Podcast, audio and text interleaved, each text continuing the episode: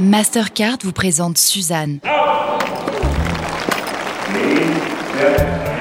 Le podcast qui raconte tout le tennis féminin et bien plus encore. Suzanne. Le 13 juin prochain, les futurs vainqueurs hommes et femmes de Roland Garros empocheront tous les deux le même montant, 1,6 million d'euros.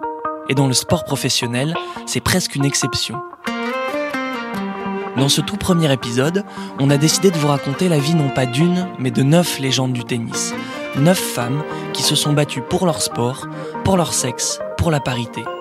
Neuf héroïnes à l'origine de la création du tout premier circuit féminin de tennis, la Women's Tennis Association, ou autrement dit, la WTA.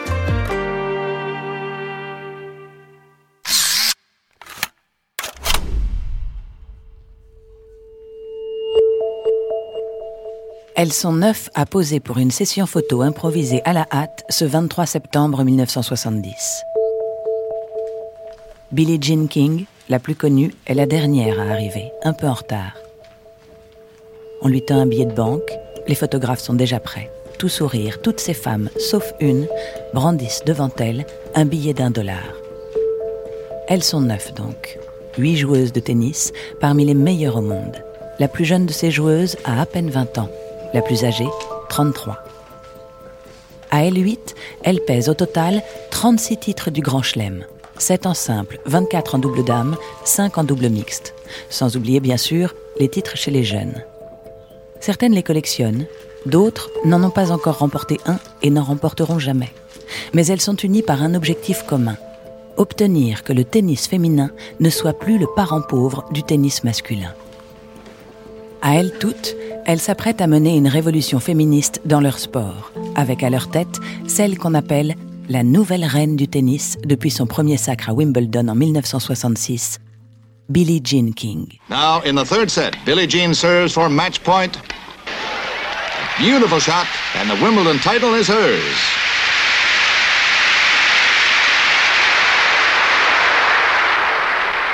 The 22 year old California girl receives the trophy from Princess Marina.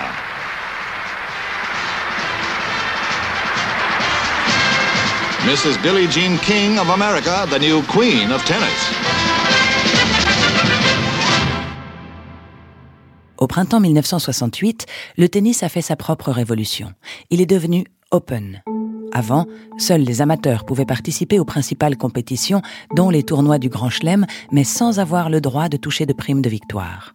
Les professionnels, eux, pouvaient signer des contrats avec des promoteurs et toucher des primes, mais ne pouvaient pas participer aux grands tournois. Donc, pour retenir les meilleurs joueurs sur le circuit amateur, certains tournois trichaient en leur versant sous la table de grosses sommes au prétexte de rembourser leurs frais de voyage ou d'hébergement. On appelait ça l'amateurisme honteux. En 1968, cette distinction entre professionnels et amateurs disparaît. Ce printemps-là, dans un Paris où volent les pavés et le gaz lacrymogène, Roland Garros est le premier tournoi du Grand Chelem à se disputer au format Open. Chez les hommes, l'Australien Ken Rosewall touche 3000 dollars pour sa victoire. Chez les femmes, l'Américaine Nancy Richet n'est pas autorisée par sa fédération à toucher sa prime de victoire parce qu'elle est encore mal à l'aise face au professionnalisme. De toute façon, elle aurait gagné moitié moins que Rosewall. Un mois plus tard, à Wimbledon, sa compatriote Billie Jean King ne gagne qu'un tiers de la somme versée au vainqueur chez les hommes, Rod Laver. Les joueurs et les joueuses ont désormais plus de liberté pour gérer leur carrière. Plus de liberté et, en théorie, plus d'argent. Mais pas pour les joueuses. Le mari de Billie Jean King l'a averti. Avec le tennis open, les hommes vont tenter de se débarrasser des femmes. Et ça, Billie, ça l'énerve. Elle dit Tout le monde croit que les femmes devraient s'émerveiller d'obtenir des miettes. Je veux que les femmes aient droit au gâteau, au glaçage et à la cerise sur le gâteau aussi. Le gouffre entre les joueurs et les joueuses se creuse. Ladies and gentlemen, a best of five sets match. Mr. Labor won the toss, is serving first.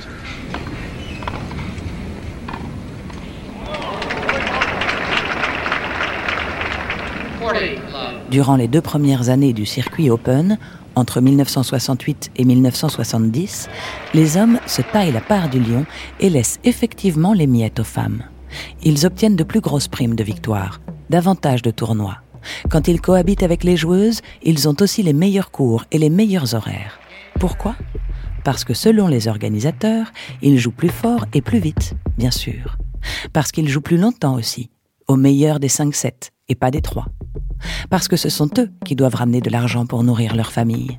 Ou parce que, comme l'affirment les principaux dirigeants du tennis mondial, ce sont eux que le public préfère et que les femmes ne font pas vendre de billets. En réaction, les joueuses se réunissent entre elles lors des tournois et discutent de cette différence de traitement.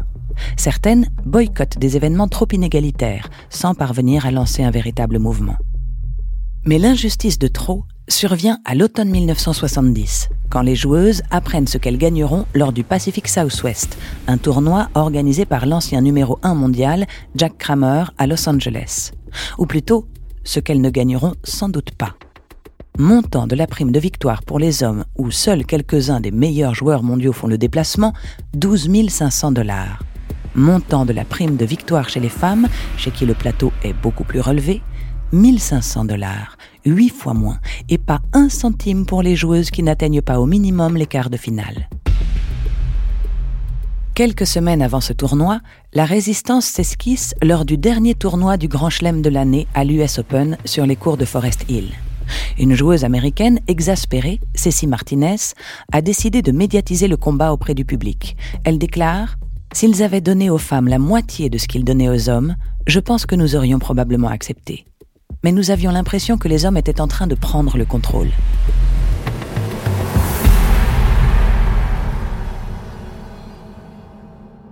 Avec sa partenaire de double, Esme Emmanuel, elle remet un questionnaire aux spectateurs à l'entrée du stade.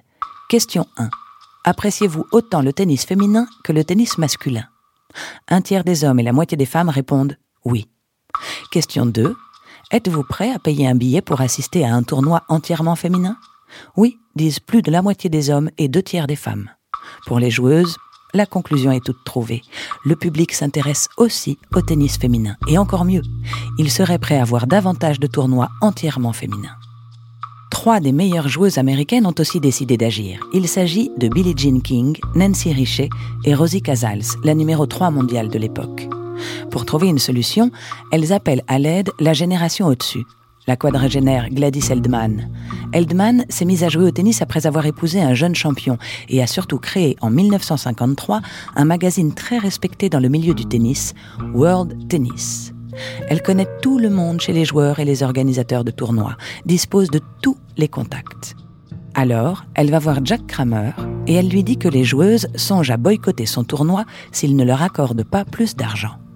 Pas grave, répond-il. Dans ce cas, il récupérera l'argent prévu pour les femmes et les primes des hommes seront plus élevées. Alors, Gladys Eldman et les joueuses finissent par imaginer une solution. Jack Kramer ne veut pas mieux les payer? Ok, elles ne joueront pas son tournoi. Et vous savez quoi? Elles vont organiser le leur à la place. Gladys, qui vient de déménager à Houston, au Texas, y trouve un club motivé pour accueillir un nouveau tournoi féminin et pour verser des primes aux joueuses. Elle se met aussi en quête d'un sponsor.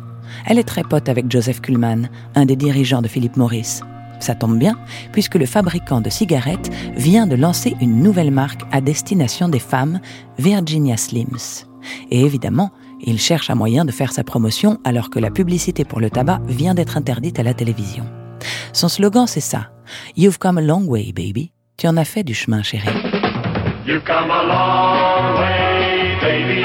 Introducing new Virginia Slims. The slim cigarette for women only. Tailored for the feminine hand. Slimmer than the fat cigarettes men smoke, with flavor women like. Mellow, mild Virginia flavor. New Virginia Slims in the Slim Purse Pack. You come a long way, baby. Et oui, il joue habilement sur l'atmosphère féministe de l'époque et sur la libération de la femme.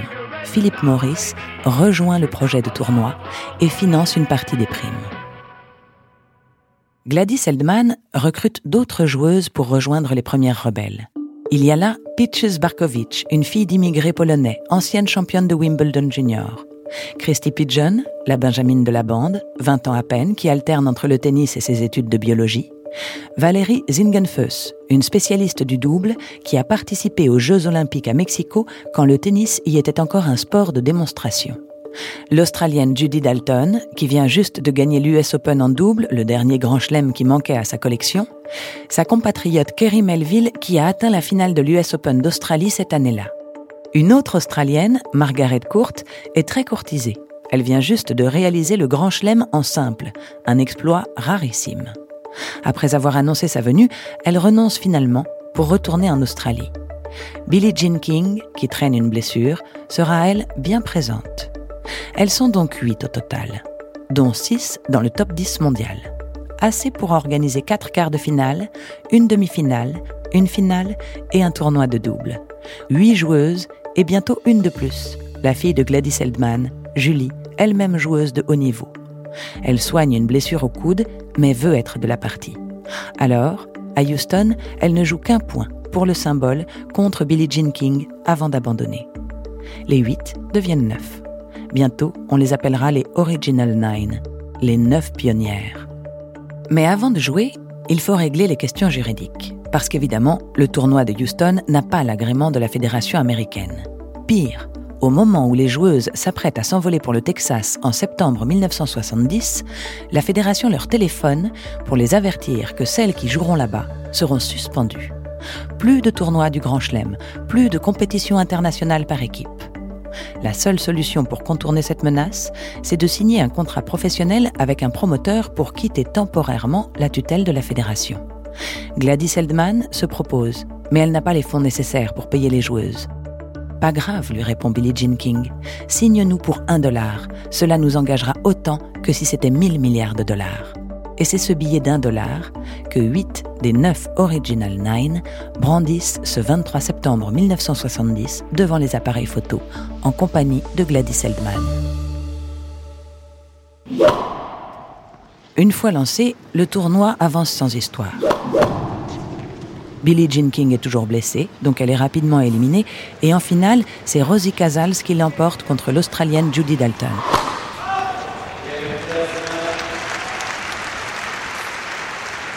Mais la vraie histoire se déroule en dehors des cours. Quand elles ne s'affrontent pas, les joueuses discutent de leur futur. Elles confessent, par exemple, chacune combien elles obtiennent des organisateurs pour participer à un tournoi. Et puis, elles calculent la somme nécessaire pour pérenniser un circuit féminin qui permettrait à toutes les femmes de gagner correctement leur vie. Le dernier soir du tournoi, elles se réunissent pour dîner chez Gladys Eldman. Elle leur a fait des spaghettis. Billie Jean King est venue avec son mari, l'avocat Larry King, qui présente aux joueuses son plan pour organiser un circuit féminin. Gladys Eldman demande à sa fille Julie de plaider sa cause auprès de ses camarades, de leur expliquer qu'elle est capable, après avoir organisé le tournoi de Houston, de diriger ce circuit. Et d'ailleurs, elle a déjà commencé à discuter avec Philip Morris d'un sponsoring à long terme. Alors, quelqu'un prend une feuille de papier, la déchire en petits morceaux, et les neuf joueuses écrivent un nom dessus. Le vote est unanime. Neuf voix pour Gladys Eldman, zéro pour Larry King. En fait, Billie Jean King dira plus tard qu'en demandant à son mari de présenter son plan pour le circuit, son objectif était seulement de pousser Gladys à assumer ses responsabilités. Et voilà, le circuit Virginia Slims est né.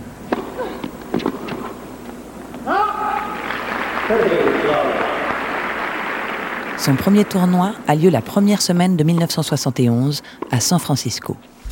En plus de Philip Morris, cette fois-ci, c'est le constructeur automobile British Motor qui sponsorise pour un montant total de primes de 15 000 dollars. C'est Billie Jean King qui gagne. Et spoiler, ça va vite devenir une habitude. Elle écrase tellement tout le monde que cette année-là, elle devient la première joueuse de tennis à gagner plus de 100 000 dollars en un an. Vous savez qui lui passera un coup de fil de félicitations le président Richard Nixon. Rien que ça. With young people, especially, and especially for young girls, they've always had to look up to male athletes in the past, and for the first time in years, they can start looking up to various women athletes, like the Ova Corbett helped a tremendous amount. Chris Everett's helped a tremendous amount. What brought about this change? People like yourself fighting for the change? Or was there a change in, in the, uh, outside the sports world, for example, that made it easier for this kind of identification? No, I think it was due basically to the women themselves. There were uh, a few of us, along with Gladys Hellman, who really helped the most. Too, we needed a vehicle, like I said before earlier. You've got to have a place to display your talents. And we never had that in the amateur days. As a professional, you can practice and practice and make your living out of it. And that's what is the top level you can go to. But young girls need to know where they can go, and that's what we can help them see. You know, this is the highest standard possible, and it's a beautiful thing. And when the money came into the game, people started to notice me and the other women. And the reason for this is that money is a measuring stick. Whether you work in a factory, whether you're a school teacher or whatever, at least you can relate. You say to yourself, I make $200 a week, and here this woman's making $10,000 a week. Oh, I think I'll go watch it. I wonder why they make so much money. Rapidement, de nouvelles joueuses rejoignent le circuit et de plus en plus de tournois sont organisés. On en compte une vingtaine en 1971, autant en 1972. Des sponsors supplémentaires arrivent, comme le Caesars Palace de Las Vegas, les supermarchés Kmart ou le Bourbon Fort Roses. Les primes, du coup, montent en flèche. Une victoire dans certains tournois rapporte autant à la gagnante qu'un succès en Grand Chelem, alors que l'organisation reste très artisanale. Il arrive, par exemple, que les joueuses restent dormir chez l'habitant ou dans des motels pourris. Elles volent en classe éco ou font du covoiturage et puis elles s'entraînent parfois à quatre sur le même cours. Vous l'avez compris, elles ne font pas que s'entraîner et s'affronter. Elles participent aussi à la promotion des tournois, voire à leur implantation en utilisant leurs contacts dans leur région natale pour essayer d'en lancer un. Les attachés de presse du circuit les briefent sur la meilleure façon de promouvoir l'événement auprès des médias locaux qui, il faut le dire, ne connaissent parfois pas grand-chose au tennis et encore moins au tennis féminin. En gros, le pitch est de dire que les femmes méritent plus d'argent et méritent d'avoir leur propre circuit parce que oui, elles font le spectacle. Alors, quand elles ne sont pas occupées à enchaîner les interviews, elles assistent à des cocktails pour les sponsors. Elles distribuent des flyers ou des billets gratuits dans les magasins. Elles participent à des démonstrations de tennis ou à des tournois de double en binôme avec des amateurs. Et quand les ventes de billets sont décevantes, on en voit même parfois certaines faire de la publicité avec de grandes pancartes dans la rue. Ces années-là sont celles du mouvement de libération de la femme, le Women's Lib. Le mouvement, lancé par ces tenniswomen, a donc un surnom tout trouvé. Ce sera le Women's Lob. Aux États-Unis, comme partout dans le monde, les femmes se battent pour garantir et protéger de nouveaux droits, notamment l'avortement. Elles réclament d'être traitées à l'égal des hommes, à travail égal, salaire égal. En 1970, quelques semaines avant le tournoi de Houston, une grève nationale des femmes a même eu lieu pour réclamer l'égalité. Du coup, naturellement, sans forcément se définir comme militantes féministes, les Original Nine du tennis deviennent des modèles féministes. Tenez, petite anecdote. Un jour, en 1972, Julie Eldman loge chez un couple lors d'un tournoi à Oklahoma City. Et devant la table du petit déjeuner, devinez ce que l'épouse du couple lui demande. Julie, vous qui êtes une femme libre, vous pensez que je devrais divorcer de mon mari? Bon, à ce stade de l'épisode, vous l'avez compris, ces neuf femmes participent à faire de la femme l'égale de l'homme sur le cours comme en dehors. Mais il nous manque un son de cloche, non? Bah oui, ils en pensent quoi, ces messieurs? Alors évidemment, certains tirent un peu la tronche, et encore plus dans le monde traditionnaliste du tennis. Bobby Riggs, par exemple, 55 ans, retenez cet âge, il a gagné trois tournois du Grand Chelem en simple pendant la Seconde Guerre mondiale, et il pense que, ouvrez les guillemets, la place d'une femme est dans la chambre à coucher et dans la cuisine, dans cet ordre. Et il en rajoute une couche, il est persuadé qu'il peut facilement battre les meilleures joueuses en activité. Alors qu'est-ce qu'il fait Bobby? Eh bien, au printemps 1973, il propose un duel à la numéro 1 mondiale de l'époque, Margaret Court. Et elle pense qu'il s'agit juste d'un match amical bien payé. Elle n'a pas bien saisi l'enjeu symbolique du duel pour les femmes. Et du coup, le match est à sens unique. 6-2, 6-1 pour Riggs en moins d'une heure sur un dernier retour manqué de l'Australienne. Match point. There it is. Bobby Riggs wins 6-2, 6-1. Unbelievable. La bataille des sexes vire à ce qui restera dans les livres d'histoire comme le massacre de la fête des mères. Et oui, c'était un 13 mai. Riggs s'est même payé l'affront d'offrir un bouquet de roses rouges à Margaret Court. Quelques mois plus tard, il propose un autre match, cette fois-ci à Billie Jean King. Elle n'a aucune envie d'affronter cette espèce de macho fanfaron, mais elle accepte pour effacer l'affront. Et elle lui dit Bobby, c'est juste pour cette fois. Je vais jouer contre toi, mais je ne t'affronterai plus jamais, peu importe combien d'argent tu me proposes. Cet affrontement mythique a même été porté au cinéma en 2017, avec Emma Stone et Steve Carell dans les rôles titres. Allô? Eureka, Billie Jean C'est Bobby, Bobby Riggs. Écoutez, j'ai une idée géniale. Le porphalocrate machiste contre la féministe aux jambes poilues. Ah, rien de personnel. Vous êtes toujours féministe Non, je suis une championne de tennis qui se trouve être une femme. Ne raccrochez pas Ah, et pour votre gouverne, je me rase les jambes. Et nous avons le privilège, nous autres fans de tennis, de recevoir la grande Billie Jean King. La rumeur dit que vous, les filles, vous êtes rebellées. Vous offrez huit fois plus aux hommes qu'aux femmes. Les hommes sont tout simplement plus captivants à voir jouer. C'est biologique. Je ne prétends pas que les femmes n'ont rien à faire sur un cours. Qui diable ramasserait les balles Oh mon dieu. Il est imbuvable ce type, je le déteste.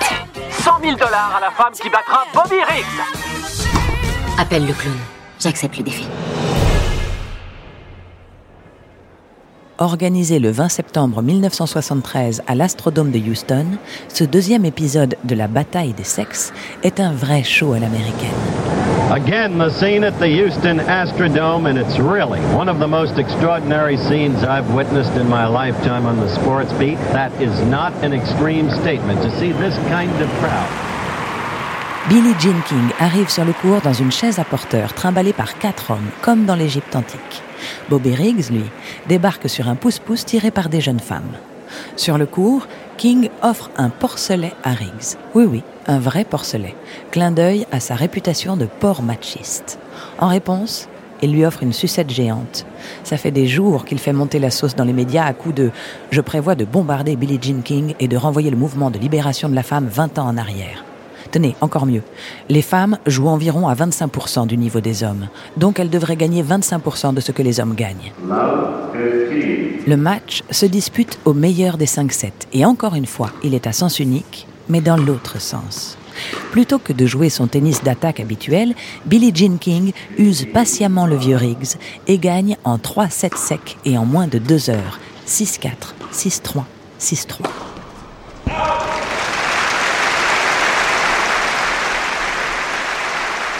Au moment de la poignée de main, Riggs lui confie l'avoir sous-estimé. Depuis, des rumeurs dingues circulent sur fond d'implication de la mafia dans les paris sportifs et sous-entendant que l'ancien champion aurait balancé le match. On estime que 50 millions d'Américains environ ont vu la Battle of Sexes, soit un Américain sur quatre. Sans compter les téléspectateurs du monde entier, et notamment français.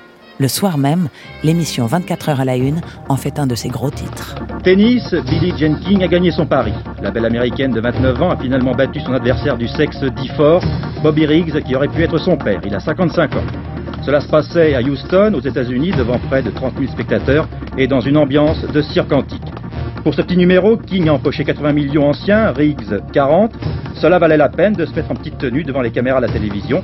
La télévision qui a vendu très cher ses droits de retransmission, 300 millions. L'enjeu de ce match à grand spectacle est d'autant plus important que Billie Jean King incarne plus que jamais le tennis féminin qui vient de vivre une autre révolution.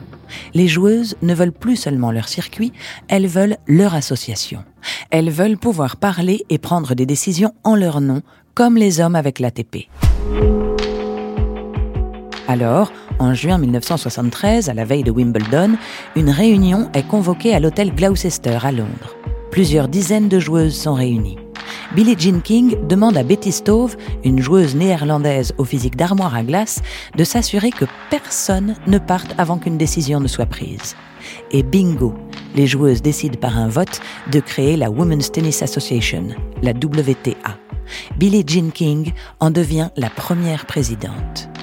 Quelques mois plus tard, pour la première fois, un tournoi du Grand Chelem, et en l'occurrence l'US Open, accorde des primes égales aux hommes et aux femmes après des menaces de boycott. L'Open d'Australie suivra en 2001, Roland Garros en 2006 et Wimbledon en 2007.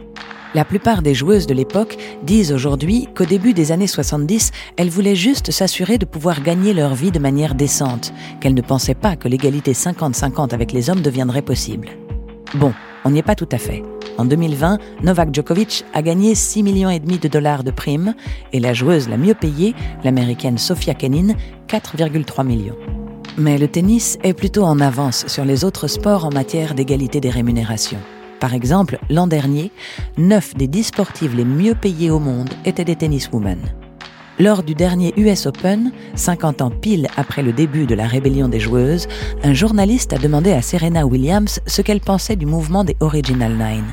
Voici ce que l'ancienne numéro 1 mondiale a répondu. Sometimes you need someone or a group of women, strong people, to stand up for not even themselves, really, what they did, whether, and I'm sure they knew it, they were standing up for the future generations, and that takes a lot of humility and a lot of courage. Le 17 juillet 2021, les Original Nine entreront au Tennis Hall of Fame. C'est la première fois qu'un groupe de joueurs ou de joueuses, et non un individu, aura cet honneur. Suzanne. La naissance de la WTA, une histoire écrite par Jean-Marie Potier avec la voix de Anna Flory Lamour pour Suzanne. Dans le prochain épisode, on partira à Wuhan à la rencontre d'une autre joueuse mythique, rebelle et puissante, la chinoise Lina.